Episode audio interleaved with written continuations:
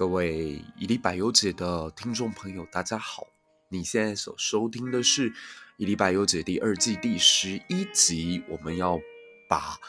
流浪者之歌》做最后的完结篇啦！感谢大家在前面用了三期的时间，与我们读完了整本《流浪者之歌》的四分之三。那今天我们将走向故事的尾声。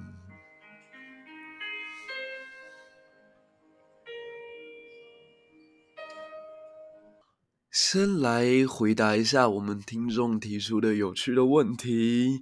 呃，有一位听众问我说：“我介绍了很多的文学家了，包括金庸，包括马奎斯，包括赫塞赫曼，甚至之前也提过了好几句海明威。”他问我在这么多的作家当中，那自己最喜欢谁？我的答案其实可能会让你很失望，因为我是一个。任性而为的人，我今天会看今心情怎么样去评断我现在当下最喜欢哪一个作家。那综合来说，当然这几位都影响我很深远，可是要帮他们论个座次，我觉得有一点困难。像说，如果我现在心情很好，我需要有一个人在我旁边碎念唠叨的话。那我会很想要看马奎斯的作品，因为马奎斯就好像是一个话匣子一开完全关不起来的一个老人家，而且他的笔调、他的行文风格我非常的喜欢。但如果今天我已经被繁杂的事物压得喘不过气，那这个时候我就会觉得马奎斯实在是过于啰嗦，我就会转向去看海明威，因为海明威就是一个非常一针见血、一刀直接切下去的作家。他曾经提出一个很有趣的想法，叫冰山理论。他认为作品只要写上面的八分之一就好，其他的八分之七是留给作者以及读者本人去想象的空间。那要更具象化的来讲，这几个作者在呃新闻风格上面的不同呢，我就觉得不如把自己最近刚好找重新找到了自己高中日记，重新呃诠释一下。虽然这一段你可能会觉得我很人格分裂，但这的确是我高中的时候一个心理上的状态。我在二零零八年的六月跟一个女孩擦肩而过，然后我就觉得这一段虽然当时只写了一两行字，但现在回想起来真是失意的非常非常的过分。所以我就试想，如果这一段交给王家卫来写的话，那王家卫会把它写成什么样子？所以以下是我的一个大胆的揣测，我觉得王家卫应该会写：二零零八年的那个夏天，女孩与我眼神有了交汇，我们相约在未来某一天里相见。我始终认为，站在随时会变的未来前，我们会是一对。我熟悉了她的香水味，孤独却是在往后等待他之后的每一天。如果有个期限。我想，这将会是一万年。那如果这一段交给《流浪者之歌》的作者赫塞赫曼来写的话，我想比较理性的他应该会写成：他在下午漠不关心的走过穿堂，同学的考试、苦恼、欢乐和愚蠢，比月亮距离自己还远。直到一个女孩的出现，凌厉鲜红的嘴。像刚破的无花果，智慧、温柔、稚嫩，却有着一种神秘。那这段如果交给马奎斯来做的话，那就精彩啦！我猜他应该会写成以下这样的文字：多年以后，在病榻上已经神志不清的老人。他仍然忘不了他人生当中第四十七次怦然的那个瞬间，一个扶困着他尊严与谨慎如冰块在艳阳下溶解的道德底线。哦，我的亲爱的，我已经分不清楚这个呼唤是在叫我的老婆，还是其他的侍妾，或者哭成一团的七个孩子与不知名的私生子，有黑皮的、白皮的、黄皮的孩子。在老人的心里，仍有一个女孩，在那天下午，画着土耳其玫瑰色的口红，在布宜诺斯艾利斯的阳光闪耀下，穿着塞尔维亚柑橘汽水色的制服，与自己在高校走廊擦肩而过的一抹微笑。这个女孩的美，曾经让两个意图偷窥的男孩自楼梯跌落而摔断了腿。这瞬间，有着花香、甜橘、薄荷、蝴蝶与暑气下蒸出的清甜。那这段如果交给海明威来做的话，我想他老人家应该会写：一个高中生遇到了一个女生，完。好吧，这就是我的答案。那是一个没有答案的开放式结局，因为我自己还没有想清楚到底谁在我心中是第一名。我们回到《流浪者之歌》最终的结局。我们之前有提到，西达塔他慢慢的世俗化，他进到了城市之后，他认识到了高级妓女甘玛拉，也为了要能够担负得起这场爱情游戏的消费，所以他成为了一位商人的特助，并且在当中靠取自己的智慧跟沉思，所以换到了不少的金钱利益。但是呢，他却慢慢的发现，这样的一个游戏他已经不能够满足，所以他又迷上了赌。他在这个过程当中，因为赌徒的心态一直侵蚀着他，他在赌当中得到了一种从来未有过的感觉，就是焦虑，也得到了从来没有体验过的快感。他逐渐的变得刻薄，甚至没有了同情心。他慢慢的，一边躲避着镜中的自己，一边。又无可救药的往彼端而远去，也因为这一段的论述，所以我才会在 Instagram 上面跟大家讨论说，你会不会发觉自己慢慢的变成自己原本最讨厌的样子？那这里我想要引用最近因为老高跟小莫的关系而重新登上世人讨论论坛的这个高峰的尼采。尼采曾经讲过的一句话说：“当你凝视着深渊的同时，深渊也在凝视着你。”那根据我非常浅薄的解读，就是我们往往在讨厌一个人或者是前辈的时候，会恨不得踩着他的影子往前走。好像在他的影子上面多踩几脚，就代表自己的道德已经超过了人家。但其实很讽刺的是，如果你退出来站在一个第三者或旁观的角度的话，你会发现，其实你就是不断在跟随那个前辈走，不是吗？你一边踩着他的影子，也代表你正在走他所走过的道路啊。那这个状况会没有办法避免吗？我想在《流浪者之歌》当中是给了我们一个答案，就是你必须要有随时能够清醒、重新思考自己价值的时刻。当然，书中是给西达塔一个非常失意的方法，暂时脱离了现在的堕落。他有一天再回去找甘马拉，并且疯狂的沉溺于爱情的游戏的过程当中，他一面享受着甜蜜的甘露，却也慢慢感觉到欲望跟死亡是如此的接近。那这一段我们可以稍微解读，就是其实大家在读二次世界大战历史的过程当中，会发现日本的军队每次要进行一次特别任务或者要冲锋之前，他们都会需要大量的慰安妇。因为死亡与性两个东西是人一生当中无可回避的，而且很特别的是，当动物任何生命即将要走上尽头之前，他会有想要把自己的基因传宗接代下去的欲望跟动力。所以在这一次西达塔跟甘玛拉的肉体欢乐之后，感觉上西达塔就打算要脱离这一切了。他有一天梦到了。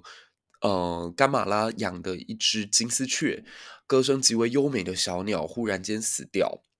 然后他就将这只小鸟的尸体一文不值的丢在道路之上。那在那一瞬间呢，就发现原来自己跟他最瞧不起的那个商人，居然走向了同一个终点。那这是他流浪的初衷吗？如果他就只是为了追求这个目标的话，那他当年待在婆罗门的那一个圈子里面不就好了？他待在自己的舒适圈，他待在自己父亲的身边，能够享受到的荣华富贵一定高过于当前。甚至某种程度来讲，他不需要遭受任何人的白眼，他不需要在城市里面臣服，他根本也不缺女人，更不用为了追求肉体上面的欢愉去赚钱。所以他下定了决心离开庄园，离开他当前所拥有的一切。他抛下了财产，他抛下了城市，他抛下了所有的生意，也抛下了他的爱情甘玛拉。可人生就是这么的难以揣测。也就在这个时候，甘玛拉为西达塔怀上了孩子。那西达塔离开了城市之后呢，寻求的是一种最表面的解脱方法，就是他想要透过对自己肉体的一种破坏来达成涅槃的境界。那他试着要从河流当中让河带走他自己的生命，但最终失败。而且他在心中突然间响起了一个声音，也就是我们在第一回当中所提到的“嗡 mani padme hum” 的那个“嗡”。于是他放弃了轻生的念头，而且在树下睡着。那这个时候遇见了一个沙门，这个沙门过来，呃，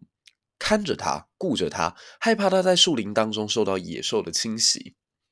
但没有想到的是，这个沙门就是当年与他道别，呃，追寻佛陀而去的哥文达。可惜的是，对方已经认不得悉达塔，因为两个人的改变实在都太多了。不晓得为什么我在看这一段的时候，一直想到的都是《纸牌屋》第一季当中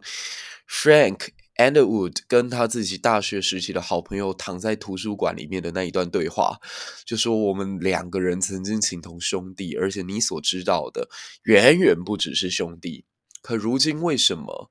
变成这个样子？你后来到底去了哪里？你到底去了哪里？我想在哥文达跟西达塔见面的这一瞬间，他们两个人彼此都很想要问对方这句话。他们仍然还是爱着对方，但是忽然之间发现，过去的几十年，他们可能已经彻底的被分割在两个独立而且互不干涉的世界当中。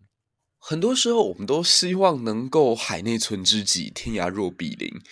可是，在现实的世界当中，会发现往往都是人生不相见，动如参与商。这两个昔日曾经有志一同、共同主道的人，居然在这一瞬间，呃，彼此不认得。看到这里，觉得好心疼。而且，哥文达在拯救了西达塔之后，他就重新回到了沙门，并没有跟西达塔一起走下去。那西达塔呢，在河边则认识了一个改变他最深刻的人——摆渡人瓦树蒂瓦。那这个瓦树蒂瓦其实已经不是第一次初初登场了。他当年呃离开了佛陀的时候，就是悉达塔离开了佛陀，正要去走自己的道路的时候，正是这位摆渡人让他进入了城市当中。那现在也是在人生的转折点，重新又见到了这个摆渡人。摆渡人告诉他说：“其实我们应该要向何来学习，和是最平顺、最平缓的。可是他的智慧却蕴含着一切，他包容了好多事情，他不断的奔腾向前，但好多的道理都在他中间。”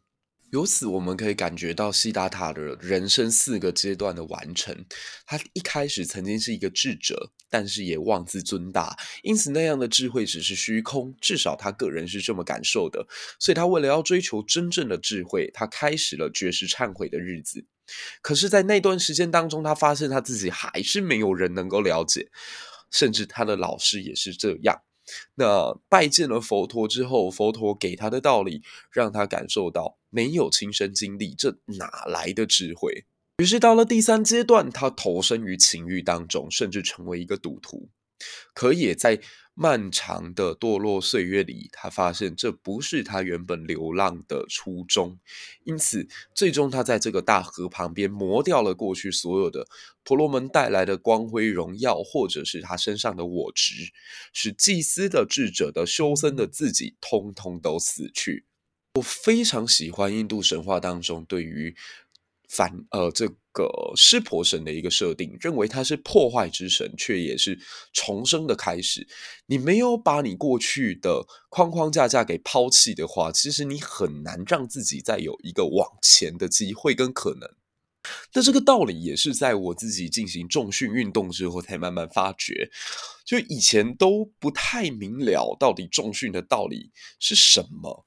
我甚至在疯狂的时候，可以一天上三次健身房，为了就是让胸部能够做到有疼痛的感觉。可我不懂那个疼痛的意义到底是什么，好像只是在安慰自己说：“你看哦，有运动哦，你看哦，好像有效果，你看哦，有疼痛哦。疼痛就是自己在经历那段过程当中唯一的证明。”可是，一如我们在第二次讲《流浪者之歌》所讲到的，往往我们以为自己很能吃苦，其实证明了自己只是在自讨苦吃。后来，一位教练告诉我，这样的训练方法完全无效。因为我的这位教练其实也同样是一个在 Instagram 上面经营的算有声有色的网红，甚至他还拍过了小 A 啦的很多影片。那他讲述了一个非常简单而每个人都很容易忘记的道理是：其实重训的过程，它是在破坏你当前所拥有的肌肉组织，它要把它重新。拉长，甚至是撕裂，然后你再透过训练结束之后去补充蛋白质，来让你的身体能够恢复，而且长出更粗、更坚韧的肌肉组织。那透过不断不断的运作，你就会越来越强壮。但是切记，你不能不让自己的身体休息。更重要的是，不要以为不吃就等于能够。达成你的健身目标。那我觉得自己在看西达塔的这一段人生的时候，跟我健身的历程，甚至是其他教学上面的事情，都有着很大很大的相似。那作者在这之后呢，笔锋一转，又重新进入了一个剧情的高潮，就是忽然从远方传来了一个消息，是佛陀释迦如来即将要圆寂的消息。那当时，这个悉达塔的这位爱人甘玛拉已经早就有小孩，而且养育了十几年了。他是佛陀的信徒，他也把自己的庄园捐献给了佛陀。所以，当他知道如来佛即将要圆寂的时候，他就急着要赶去见释迦如来的最后一面。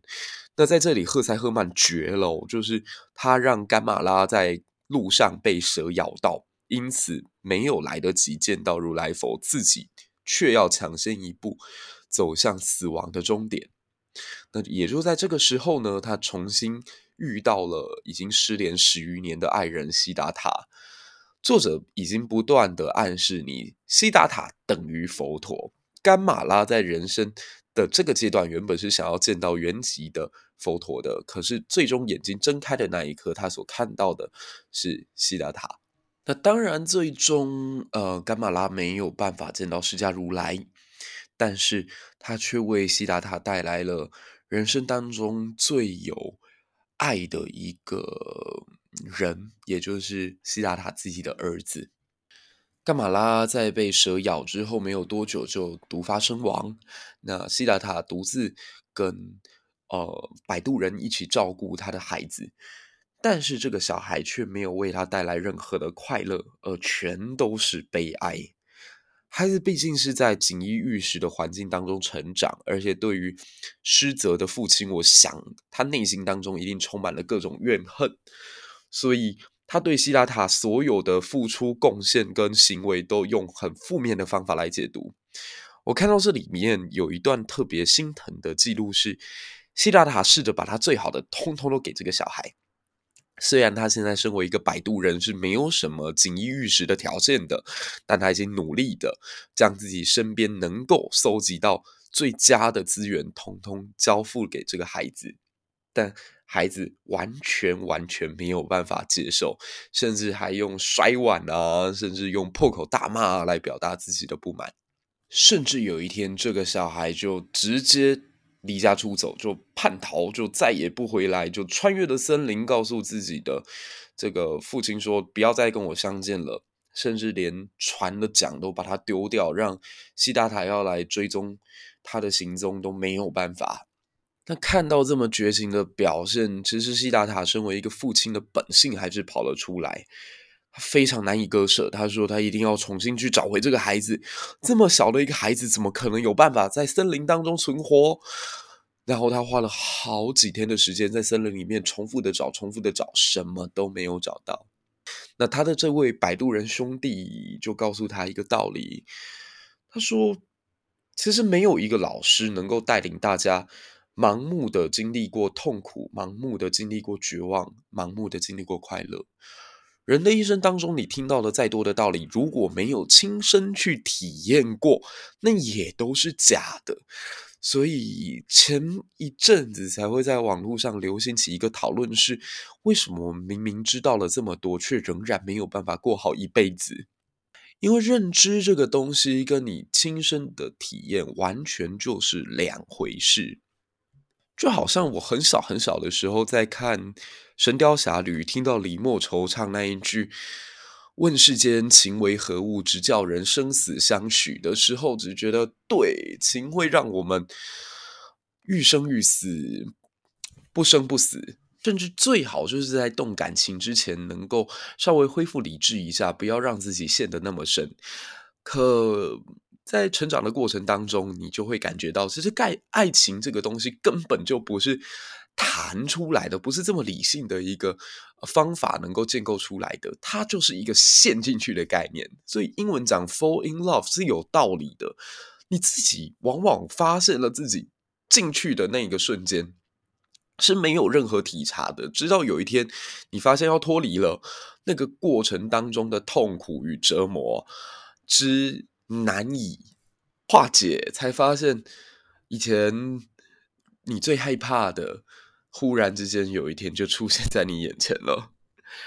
呃，更具象化来讲，就是当你在看一部恐怖片的时候，你都会告诉自己，知道说里面所演的任何一切，跳出来的僵尸也好，掉下来的人头也好，从电视机里面爬出来的贞子也好，这都是假的，一切都是你眼睛业障重，怎么可能在现实世界发生这一切？可是你可能当下都还是冷静的哦。你看到血喷出来的时候，你会稍微遮一下眼睛，即使这个动作毫无意义。那也可能你看完之后也还是冷静的。但是当你夜阑人静的时候，一个人突然间在厕所里面刷着牙，看着镜子当中那个灯光昏暗之下的自己的时候，你好像仿佛能在镜子里面看到第二个人的身影呀。总而言之。看到这一段，连智者西达塔都可以为了小孩而出现了愚人才有的表情以及情绪的时候，有没有瞬间觉得这世间稍微平等了一点？所以西达塔忽然间想起了甘马拉在生前曾经跟他说过的一句话：说你不能爱人，你没有爱人的能力耶。那在当时的他，可能听起来还有一点。自鸣得意，觉得是啊，我就是这么的平等，我就是看得这么的开，我对于这个世界一切都有爱，却一切都没有深爱，所以我没有感觉过任何由爱所带来的痛苦。可在最后这一瞬间，他却因为自己的小孩陷入了绝望又盲目的爱。但我想，最终西达塔对自己的儿子是不会有怨恨的。我不晓得。大家有没有经历过这样的阶段呢？就是你可能对身边的同辈，你对自己曾经爱过的异性是不会放得下，也无法原谅的。即使你嘴巴上面讲的再怎么豁达，你内心当中有一个缺陷，你就很明确的知道这是谁害的，而且你会记好久好久好久好久。可是对于你自己的下一代，你的后辈，跟你有着血缘关系也好，或者师徒情分也好，你发现你不会计较这么多，就是你内心当中有再多的无奈，你当下也觉得难以释怀，你会想要破口大骂，你会想要跟他大吵一架。但时间过去，你会发现那个爱就是摆在那里，它不会移动，它没有改变，你也不会跟自己的后辈有什么太多的计较或怨恨，因为它就是一个很 pure 的感情。那最终的最终，这个摆渡人告诉了西达塔：“其实你有没有思考过，当前你所经历的这一切，曾经你也都做过。现在你孩子离开你，他为了自己认知的世界而不屑于你的爱，认为你所给他的不是他要的，他要自己去寻找，他要去自己走出一条路来。”他可能之后也要去经历山沙拉的折磨，你既避免不了，也改不掉，因为当年也曾经有一个老人跟你一样绝望，看着他孩子的背影离开了自己。这个老人就是你的父亲。读到这一段的时候，我整个鸡皮疙瘩就上来了。可能我也是一个曾经伤害过自己长辈甚多的孩子吧。就你没有想到自己原来以为自己很聪明，以为自己很懂事，以为自己很体贴。以为自己在追寻的是正道，是智慧，是光明，但最终却留下一个最大最大的阴影给一辈子最爱最爱最爱你的人。那对我而言，我的智慧的理解也就停在这里。后面佛陀再去告诉哥文达的那一段对话，我想大家就自己在阅读的时候会各自有各自不一样的看法。那。其实他简明要讲的一个道理是，老子在自己的著作当中所提及的“道可道，非常道”。真正的道理，其实它不能化为言语去言谈或散播。就像是我的节目，无论做了几百集解读几百本的经典文学，难让所有的听众都跟我获得当初我在阅读这段文字的时候所获得的那个感动。你唯有亲身去经历，你才有办法去理解、同情、感同身受的知道，为何在那一瞬间你会出现这样的情绪？为何有些人在这一个点上他就是走不过去？那你可能会看了一大圈，发现最心疼的就是哥文达啦，因为哥文达他明明这辈子就是最爱西达塔的人之一，但他好像没有在西达塔身上获得什么。而他追随了佛陀之后，他的最终结局却是：我从来没有停止过寻找，我永远不停止寻找。这似乎就是我的命运。我觉得你也是一直在寻找，你愿不愿意向我说一点你的寻找，我的朋友？这是哥文达一个最大的悲剧，也是最大的误会，因为他已经追随了最有智慧的佛陀了，却仍然避免不了自己在探索。而最终、最终的最终，我们的悉达塔，他所体悟到的道理，似乎跟他最初离开家里的时候，并没有相差太多。至少从表面上看是如此。我不知道为什么，就在最后这个结尾，忽然想起了王国维在《人间词话》的人间三境界。第一境界，昨夜西风凋碧树，独上高楼。望尽天涯路。到了第二阶段，衣带渐宽终不悔，为伊消得人憔悴。但最后，你的心得可能会是：众里寻他千百度，蓦然回首，那人却在灯火阑珊处。好了。这就是我们这一期的一粒白优解，希望节目内容你会喜欢，也不要忘了到 Apple Podcast 上面给我们五颗星的推荐，分享给更多的朋友。我们下期再见，拜拜。